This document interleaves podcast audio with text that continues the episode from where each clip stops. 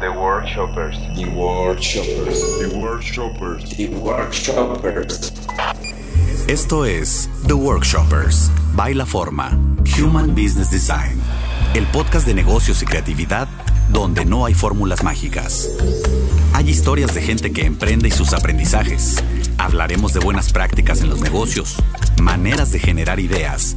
Aprenderemos la forma en la que las empresas colaboran, los secretos de sus metodologías y cómo aplican la creatividad. Tendremos diferentes puntos de vista que te ayudarán a fortalecer tu emprendimiento o negocio desde un lado más humano. Aprendamos juntos a través de las anécdotas de nuestros invitados. Bienvenidos. Esto es The Workshoppers.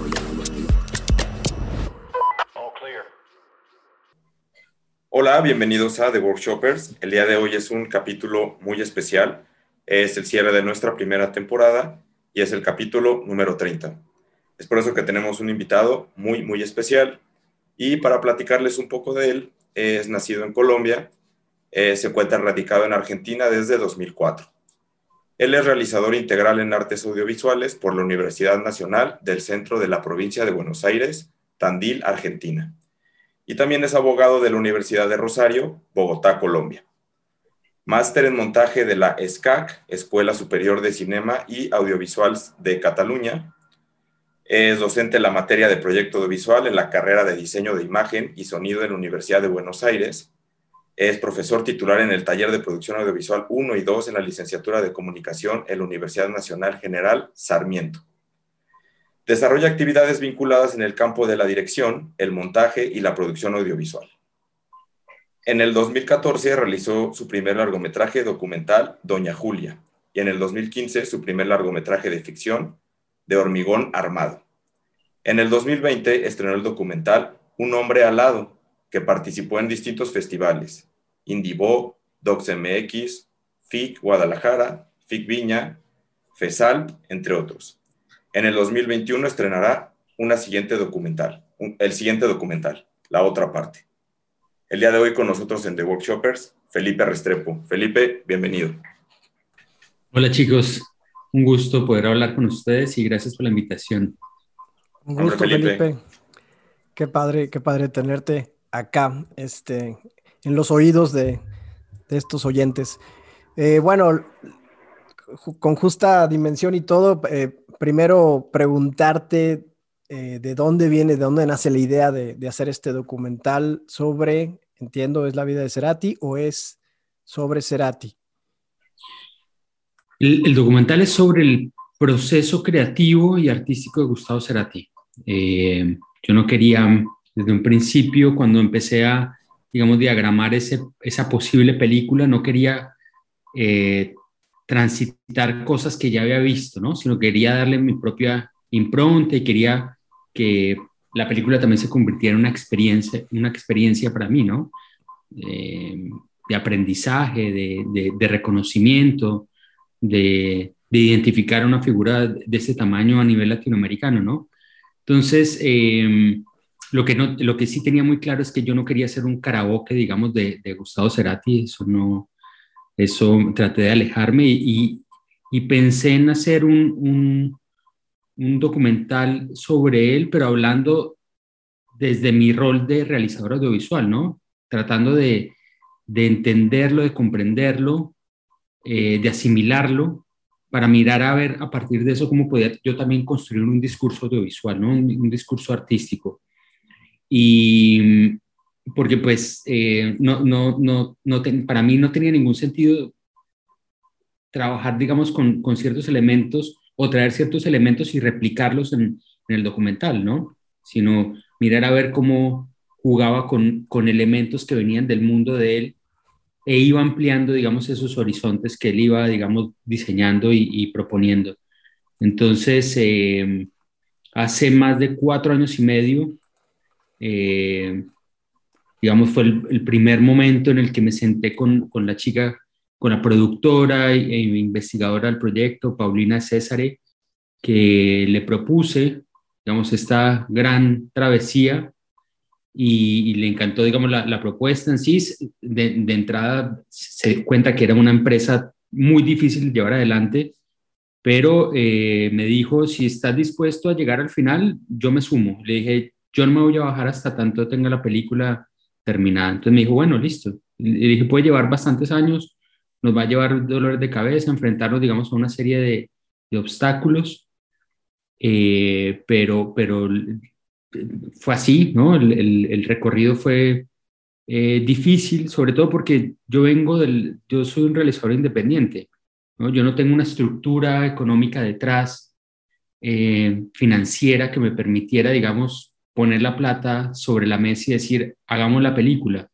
Tenía que ir a buscar gente, golpear puertas, ahorrar, ¿no? Dejar de, de, salir a, un restaurante, dejar de, de viajar para poder seguir invirtiendo en, en, mis películas, eh, en mi película, o en, o en, la película que estamos varios, porque no, la película no la hice solamente yo, eh, pero, pero por fortuna, digamos, eh, tuve la suerte de contar con un grupo que confió todo el tiempo y que me ayudó también a empujar y a traccionar, digamos, esta, este proyecto y, y al final pues nos ha generado muchas satisfacciones, ¿no? Porque pues ha logrado tener un, reconocimiento, eh, la gente entiende, digamos, el, tono de la pieza, encuentra, digamos, en, el documental em, ciertos rasgos que de pronto no había encontrado en, otros, en otros discursos sobre Gustavo Cerati y sobre, y sobre todo entendieron la gran mayoría de la propuesta, ¿no? Que yo no quería simplemente traer unos elementos ahí para replicarlos y construir, digamos, una, una, una, hacer una reconstrucción de los momentos más importantes de la vida de Gustavo, sino que quería meterme en esas, en cómo él construía esas sonoridades, en cómo él iba indagando en las letras de sus canciones, en cómo se conectaba con la tecnología, en cómo estaba todo el tiempo como, como, un, como un niño tratando de aprender lo que más podía para seguir expandiendo, digamos, sus, sus fronteras musicales, ¿no?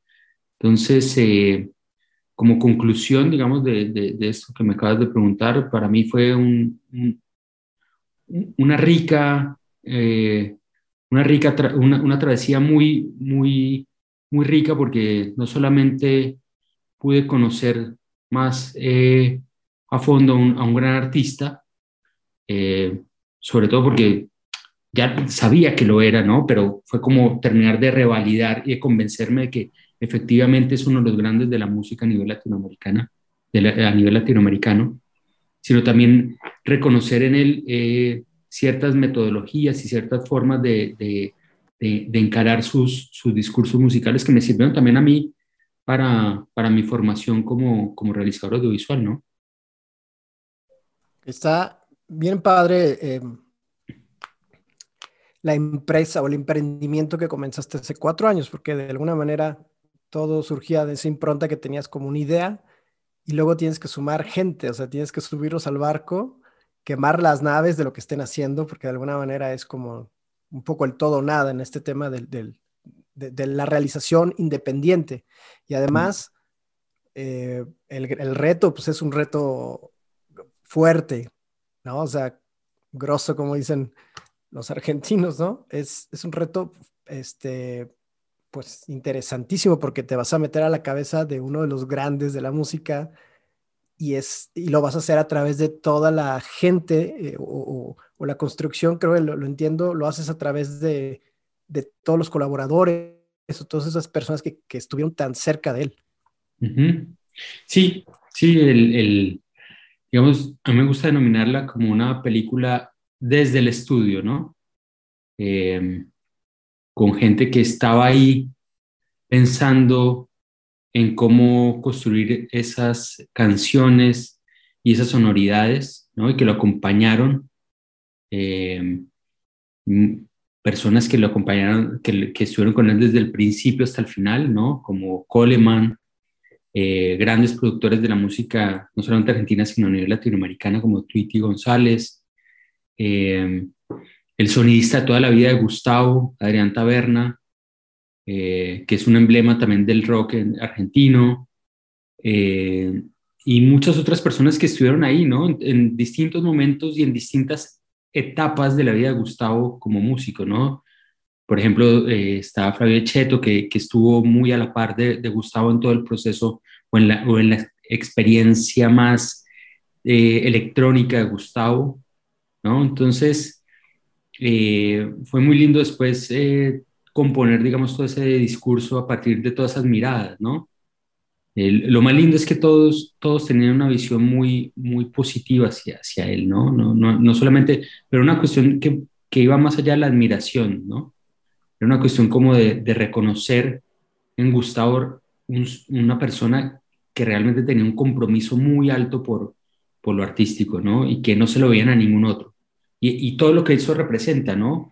El compromiso con, con lo que hacía y, y, con, y con la escena musical, ¿no? Mirar a ver cómo le ayudaba a, los, a, las bandas emergentes, eh, simplemente tal vez eh, cosas mínimas como ir a un bar a las 2 de la mañana a escuchar una nueva banda que tenía tres personas en el público, ¿no? Y, eso alienta, digamos, al, al, al, emergente a decir, bueno, si aquí hay una persona que, que me reconoce algo, es eh, un gran, digamos, dispositivo que me ayuda también a, a, a seguir indagando y persistiendo en, en este ámbito. Entonces, eh, como decías, sí, eh, fue, fue un trabajo eh, arduo. Eh, nos encontramos con momentos en los que patinábamos, ¿no? Como caminando dentro del lodo y, y por fortuna nada, logramos llegar al otro lado de la, del río, ¿no? en estos momentos, Felipe, que cuando te dices que, que caminabas como el lodo, me imagino que también este, en lo que estabas investigando, que era el proceso creativo de Gustavo, también como que te veías un poco reflejado en estos momentos de frustración, ¿no? ¿Qué hubiera hecho él? ¿Qué hubiera pensado? ¿O, más o menos estoy bien o no en el caso? Sí, sí, sí, sin duda, sin duda, sin duda. Obviamente con amplias diferencias, ¿no? Yo soy un, un, realizador, eh, digamos que hasta ahora está empezando a hacer sus, sus proyectos cinematográficos y él eh, un tipo que desde el principio eh, eh, logró impactar en toda la escena, ¿no?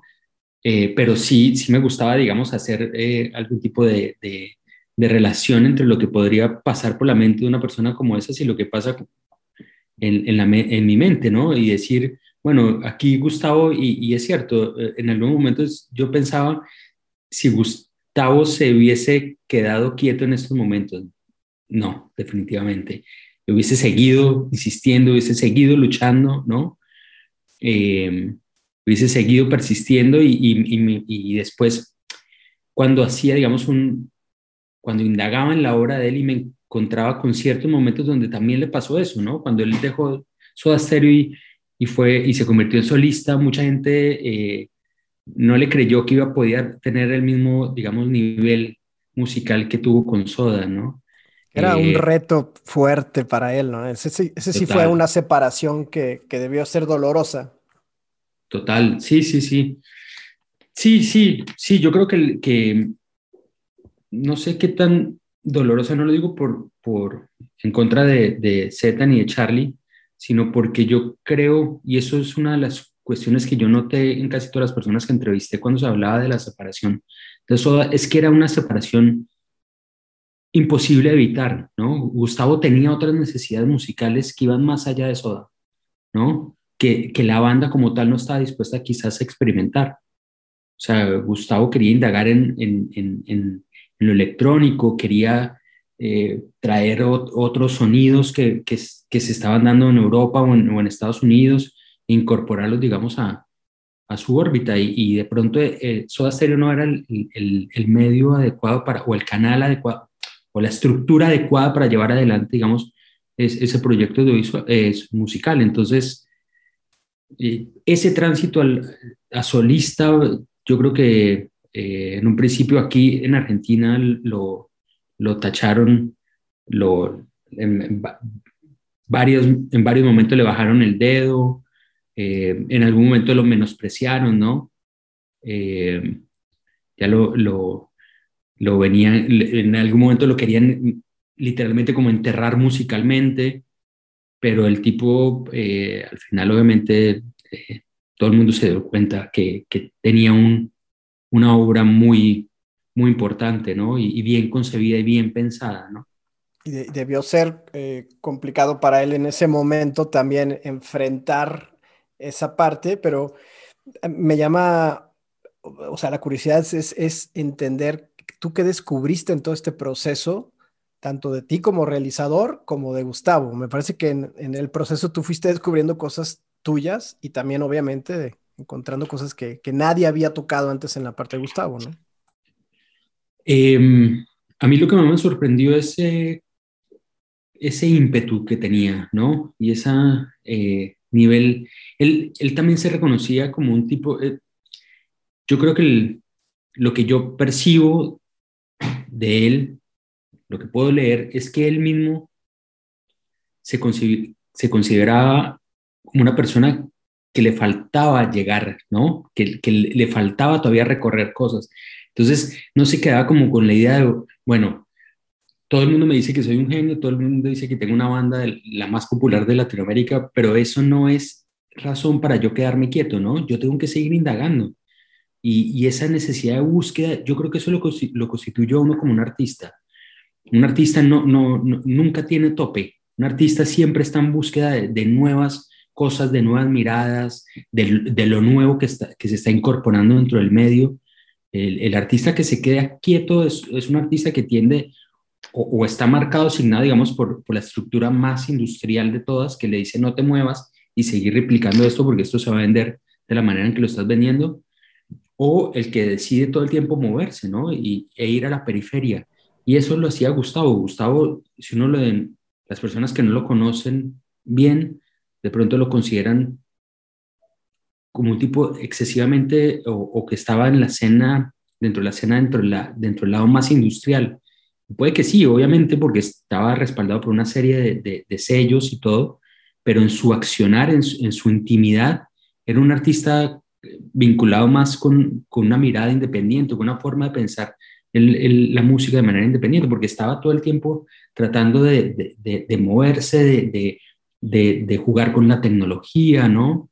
De, incorporar nuevos sonidos, de, ir más allá de sus propios límites. Y eso me parece supremamente loable de un artista, ¿no?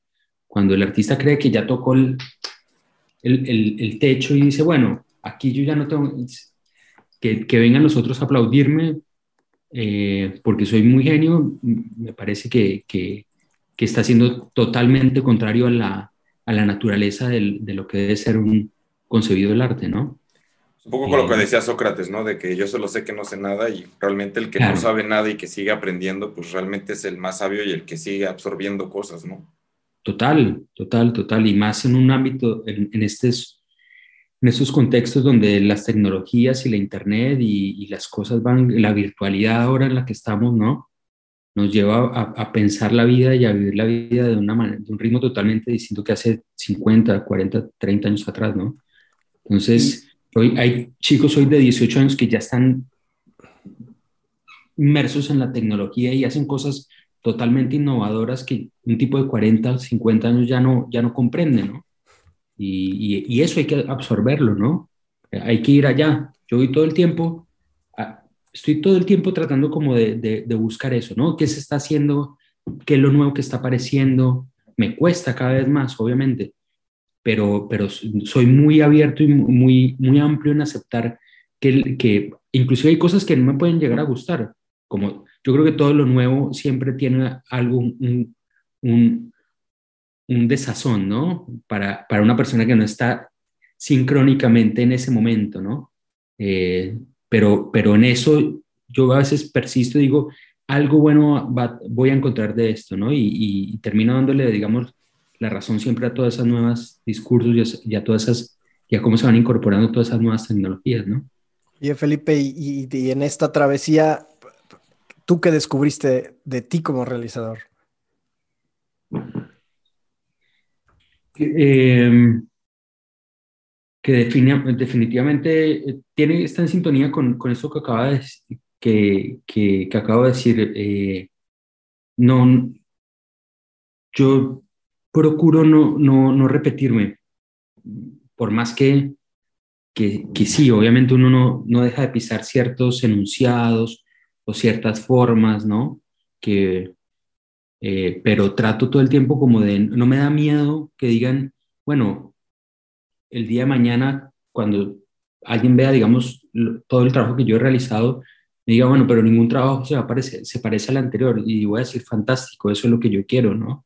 Eh, me gusta como todo el tiempo estarme moviendo y, y, eso incorpore y el, y, el, y el ímpetu, ¿no? No dejar, tratar todo el tiempo de, de estar, yo vivo, eh, yo tengo una devoción muy grande por lo audiovisual, ¿no? Yo, esto yo, lo digo siempre, me gusta eh, hablar de esta analogía, en vez de levantarme y darme la bendición, me gusta pensar en una imagen audiovisual, ¿no? Esa es mi, ahí, ahí está mi, mi cuestión sacra. Y, sí, claro, totalmente. Me gusta estar todo el tiempo indagando en, en, en, en lo que me gusta, que es lo audiovisual, y, y, tengo una gran devoción por, por esto que hago. Y yo creo que cuando, digamos, eh, hablo con, con, con, estudiantes, les digo exactamente lo mismo, no, no pueden vivir esto en término medio, ¿no? Esto, esto, es un, esto es, hay que sentirlo, hay que estar todo el tiempo como enamorado del, del, de lo creativo, del discurso que están tratando, en el que están tratando de indagar, porque eh, también tiene un momento como revelador y celestial, ¿no? Cuando llegas al momento y, culmine y, logras encontrar el camino o logras eh, llegar al, al, al final del, de ese recorrido y, y sentís una satisfacción muy, muy amplia, ¿no? Casi como una, seguramente como se debe sentir una persona rezando o, en un contacto casi místico, ¿no? Oye, Felipe, y cuando realizas, este, bueno, muy, muy, en, muy específicamente en el tema de Cerati, cuando haces un trabajo, una investigación, ¿cambia tu percepción hacia esa persona, hacia lo que tú tenías desde antes? Me refiero, ¿escuchas ahorita la música de Cerati igual o escuchas alguna canción y dices, puta, estaba hablando de eso o estaba pasando por tal momento? O sea, ¿cambió tu percepción musical acerca de la obra de Cerati? Qué, buena pregunta. Eh, sí cambió porque la conocí más, ¿no?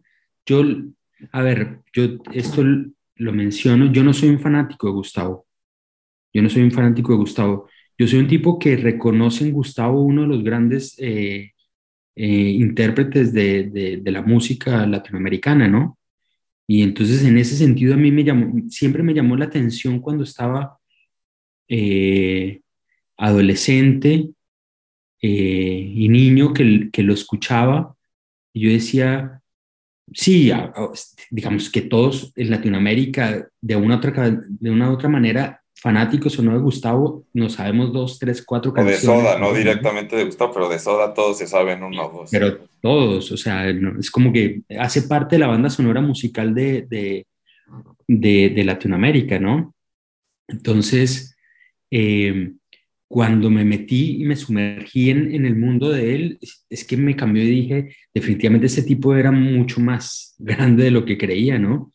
Porque realmente tiene una elasticidad para moverse por distintos lados y, y hay unos trabajos que son impresionantes, que son de una calidad musical que yo creo que todavía no han terminado de ser leídos e incorporarse, digamos, todo el trabajo de él. A, a mí hay un trabajo, el, el, que, uno de los que más me gusta, que lo hizo con Daniel Melero, que es Colores Santos, que es un trabajo que para la época, o sea, yo lo escucho hoy por hoy, me parece que no está, que no es anacrónico, es un, es un material que podría salir, podría haber salido hace un mes, ¿no? Es muy vigente, ese, ese, ese trabajo colaborativo entre ellos es vigente absolutamente, lo escuchas y tiene esa cosa de no tener tiempo, pero en su momento fue como, como, uff, ¿no? Pero no, es, no fue tan valorado como otras, otros discos de, de, él, ¿no?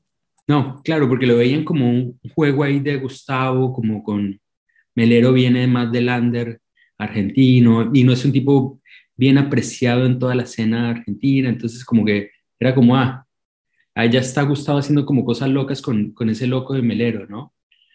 Eh, pero es un, Melero creo que es otro gran artista.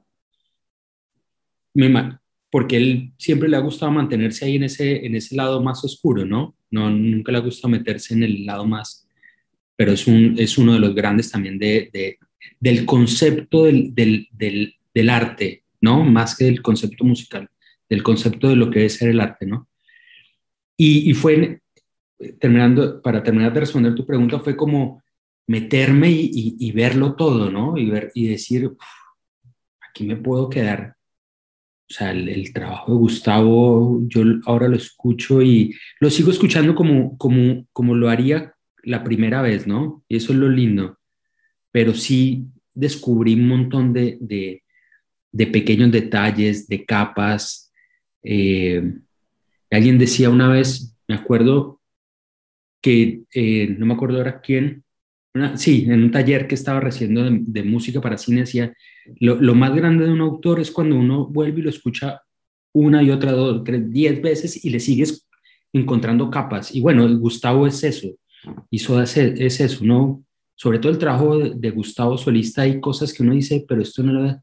Ah, y, y te metes tanto en, en el mundo de Gustavo que empiezas a armar como conexiones entre un texto y otro, entre un álbum y otro, ¿no? Eh, yo hasta ya, o sea, hay cosas que yo, que yo pongo ahí en, en, el documental, pero hay gente que está totalmente absorbida, digamos, por, por esa linda locura de, de Gustavo, ¿no? Eh, pero es que eh, eso es lo que hace un artista, ¿no? Tener la capacidad también de, de relacionar sus distintas piezas y, ponerlas en, sintonía y que no sean cerradas, que sean abiertas, que siempre tengan la posibilidad de ser leídas y releídas, eh, pues porque eso les va a permitir que sea vigente, ¿no? Sí, tal cual, como lo estás diciendo, yéndonos a la analogía de una pieza de arte, pues la pintura tal vez no sea vigente siempre, pero siempre la puedes apreciar, ¿no? Y siempre puedes darte el tiempo para, para verla y encontrarle cosas. Entonces, las personas que les encanta la música y que saben de música te desarman una pieza y te hablan 20 mil cosas, pero ir más allá y una persona que no tenga conocimientos técnicos de música, poderle encontrar estos easter eggs a las canciones, ¿no? Que de repente es que dijo esto que no me había dado cuenta o ya lo comprendí de esta manera. El reescuchar, reescuchar, reescuchar es como cuando lees un libro, ¿no? Que vuelves a aprender y aprender, ¿no? Entonces a mí eso se me hace muy interesante de tu parte porque cuando ves un documental de cualquier artista te mueve y se te pone la piel chinita y acaba súper inspirado. Ahora pensar que estuviste en todo este proceso, eh, como viéndolo desde adentro y no, no siquiera haciendo una película biográfica, sino descubriendo el proceso creativo, tiene mucho más valor, ¿no?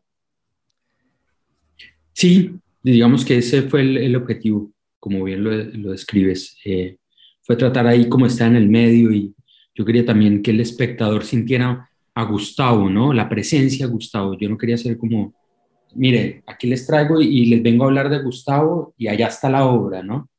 Yo traté como de, que el espectador, desafortunadamente, no he podido tener ninguna instancia presencial con la película, me la, ojalá la pueda tener pronto. Todavía hay, supuestamente ahora en mayo, junio hay una posibilidad, pero no se ha dado obviamente por el tema de la pandemia, eh, pero me, gusta la película, la traté de hacer para que el espectador cuando estuviese en la sala de cine dijera, lo siento acá sobrevolando, ¿no? Siento su presencia acá, ¿no? Siento esas sonoridades de él acá, siento, lo siento a él acá murmurándome o, hablándome. Eh, pero bueno, eh, esperemos que prontamente pueda también llevarla a una sala de cine. Y se percibe también mucho cómo trataste de tomar toda esta poesía y toda la, obra artística de Cerati y un poco de su forma de componer música, llevarla a la forma en la que hiciste este documental, ¿no? También que se entienda que es parte de él, ¿no? Como esto que quieres hacerlo muy vivo, ¿no? Sí, totalmente. Y también algo que me parece importante que, que no sean eh, cuando, cuando la, la, pensaba, no, no quería que, en ningún momento pensé, dije, voy a hacer un documental que sea el documental de Gustavo. Yo quiero que sea una pieza más que dialogue con otras que van a estar ahí y, que, y otras más que se van a hacer más adelante. Eso, eso es lo lindo, ¿no? Que, que hayan muchas conviviendo como una serie de nodos que se conectan entre sí y que ayudan a ampliar el, el mundo de Gustavo y que y siguen dialogando con, con su trabajo, ¿no? El, el, título Un hombre al lado habla mucho de esta visión que, que le quisiste poner, pues eh, digo, eh, como que destaca mucho el mismo, es una frase de una, de una canción, pero también es un descriptivo, ¿no? De alguna manera, supongo, de, lo, que, de lo que vamos a vivir en el documental. Sí, sí, tiene que ver con esta idea de, de, de, sobrevolar. por ejemplo, hablando de, cuestiones que están ahí como presentes en la obra, Gustavo, la idea de, una persona alada o de alguien que sobrevuela está desde sus inicios hasta, su, hasta el final, ¿no? Siempre hay como alguna alusión a, un ángel eléctrico, eh, un hombre que sobrevuela la suela furia, ¿no? Eh, la idea de volar era como muy recurrente en, su obra. Y, dije, eh, un hombre alado creo que resume muy bien lo que, lo que, lo que él es, ¿no? una especie como de medio de, de ser medio angelado, ¿no? Que, que sobrevuela ya no terrazas, sino toda Latinoamérica, ¿no? E irradia con su, con su, con su trabajo a todos, ¿no? Fuerza Natural fue también como, sin saber que era su, su, su pieza final, eh, tiene mucho de esta parte del, del, ojo que está viendo todo, ¿no? Y está combinando las matemáticas y está combinando todos estos layers este, interesantísimo el, disco, o sea, no, deja de sorprender y, creo que a posteriori va a ser todavía más interesante. Eh, eso lo dicen bastante en, el documental, ¿no? Eh, que es una pieza que todavía no ha terminado de codificarse, ¿no? Y hay una cuestión ahí como medio masónica, eh, que uno la encuentra en el... Aparece otra vez un, un ser que sobrevuela una ciudad con, en un caballo, ¿no? Em, pero, pero sí, eh, yo creo que el, es que, eh, vuelvo digo, no, no, no he llegado a, ese nivel como de estar pensando porque yo, yo tengo otros, otros intereses en, hoy por hoy en mi vida, ¿no? Vuelvo digo, ya hablé ya de Gustavo desde mi rol como realizador, pero mi, mi vida como realizador no va a ser abordar toda la vida de Gustavo Cerati, ¿no? Eh, pero hay gente que se dedica puntualmente a eso y encuentra unos detalles que me parecen asombrosos. Hay algunos pueden ser coincidencia, otros que yo creería que él sí los pensó desde, desde, su lado como... O, o, es, que, es que eso es lo, lo bueno de, de, un artista, ¿no? Hay muchas cosas que, que son puestas ahí de manera deliberada, consciente y otras que no, y que, y que parten del, de lo intuitivo, ¿no? Y esas cuestiones intuitivas de pronto en el momento no tienen conexión o no tienen digamos, algún tipo de relación con otro elemento que después aparece y que después se conectan entre sí, ¿no? Por eso el, el, el, artista tiene que ser intuitivo a la hora también de, de trabajar, ¿no?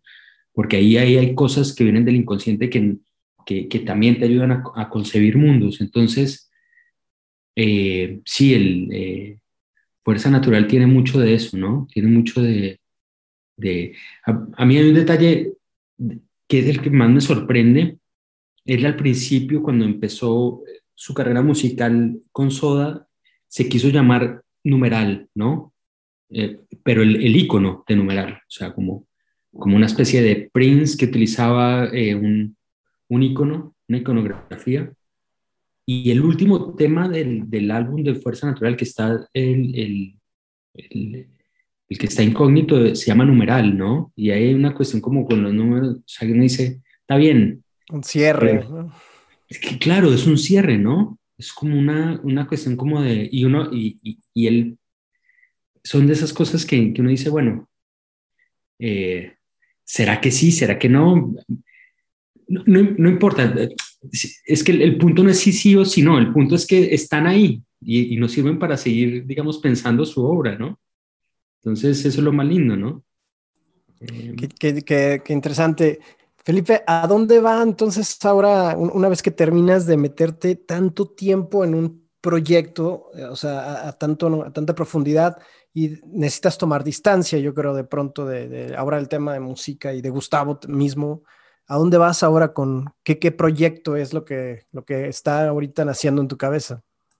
Ahora estoy terminando eh, el color de un siguiente documental que es... Em, sobre unas piedras en mitad de la pampa, eh, que es una especie de, como de megalitos, eh, en una ciudad que se llama Tandil, donde yo viví, que aparentemente tiene algún tipo de relación con, con los astros, ¿no?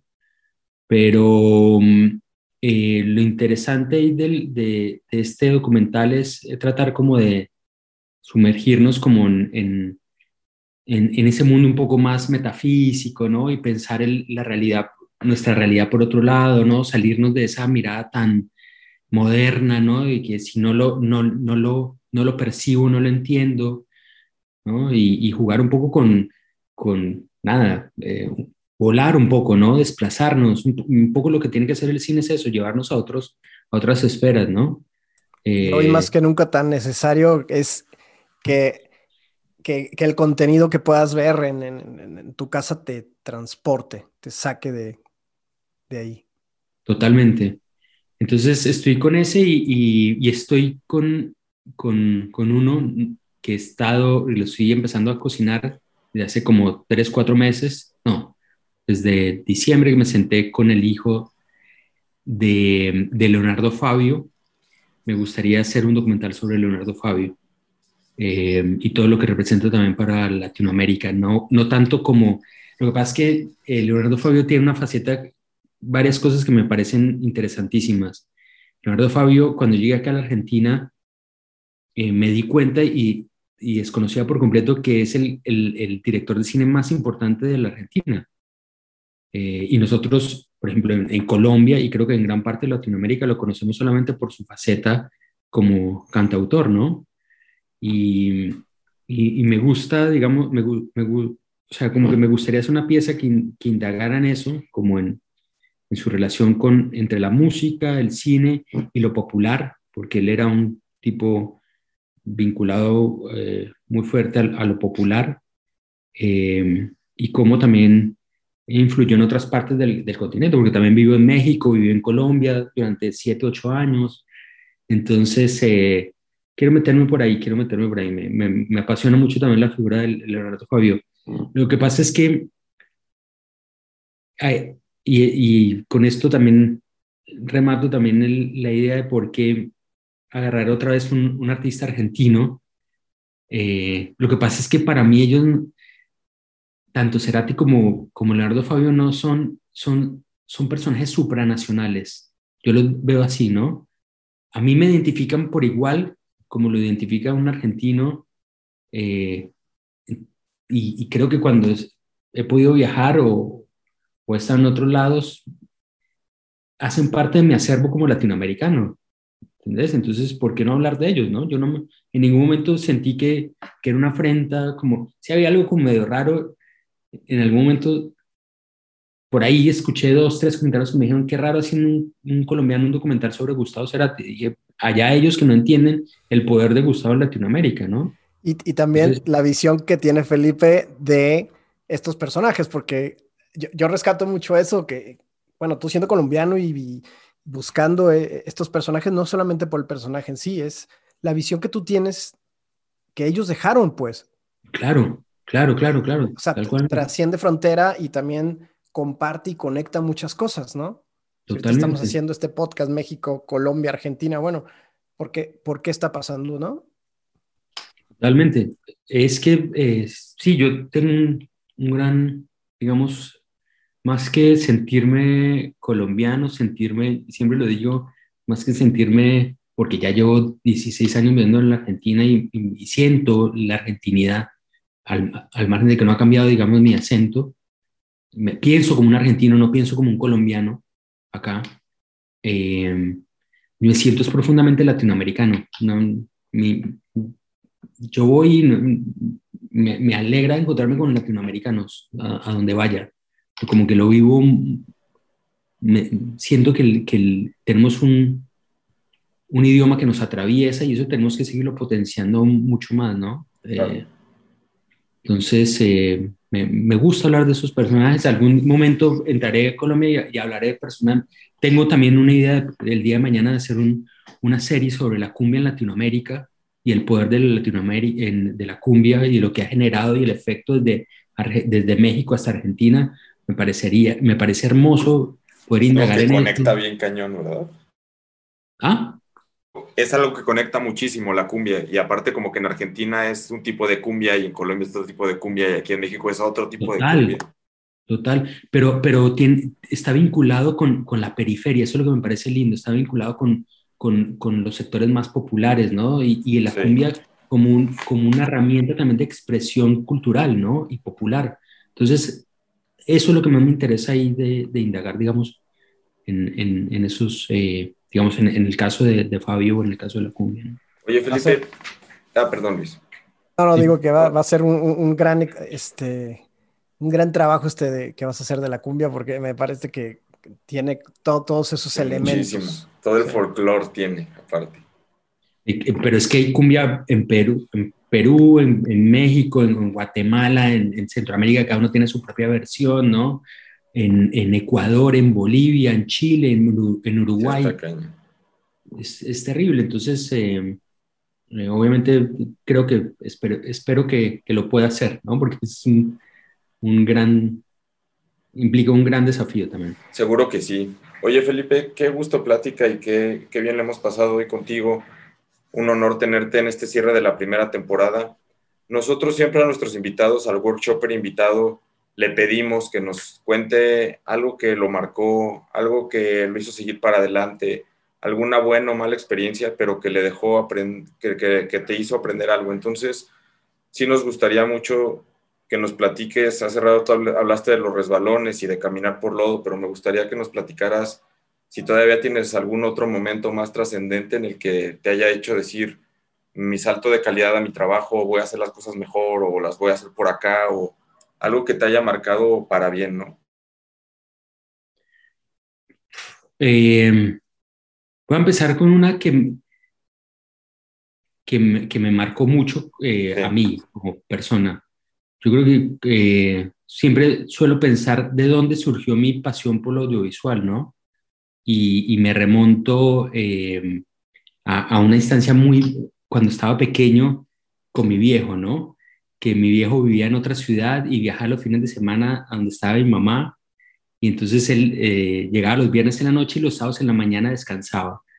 Y, no, y yo me acostaba con él, yo tendría, qué sé yo, unos 5, 6, 7 años, y él se ponía a escuchar música y me decía, cierra los ojos, ¿no? Y pensemos en lo que nos está contando la música, ¿no? Y entonces yo iba allá armando y me decía, me acuerdo que, me acuerdo que ponían Pedro y el Lobo, me acuerdo principalmente Pedro y el Lobo, y él me decía, mira cómo van apareciendo, que ahí viene el Lobo, ahí viene Pedro, y eso me, me, me parece muy lindo recordarlo siempre porque me, me abrió la posibilidad de, de, de, pensar audiovisualmente, ¿no? No, no, no, no leer literalmente, sino también poder viajar por otros mundos.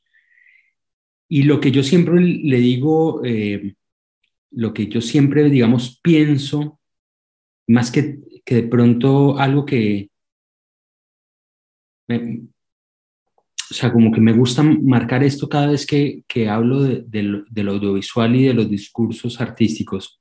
Yo creo que la, la, responsabilidad que tenemos nosotros como artistas o personas que nos dedicamos a lo creativo eh, o al arte eh, es que la responsabilidad social no pasa solamente por contar historias vinculadas con, las cuestiones marginales, que son importantísimas, sino que siempre tenemos que andar pensando en cómo abrirle la puerta a los demás, ¿sí? en cómo crear mecanismos y estrategias para que otras personas vivan la experiencia artística, porque entre más personas participen produciendo y consumiendo y leyendo eh, arte, tenemos eh, sociedades mucho más equitativas, ¿no? Eh, y, y, y, muchas más voces y muchas más miradas sobre nuestras realidades sociales. Entonces, no sé si responde con esto.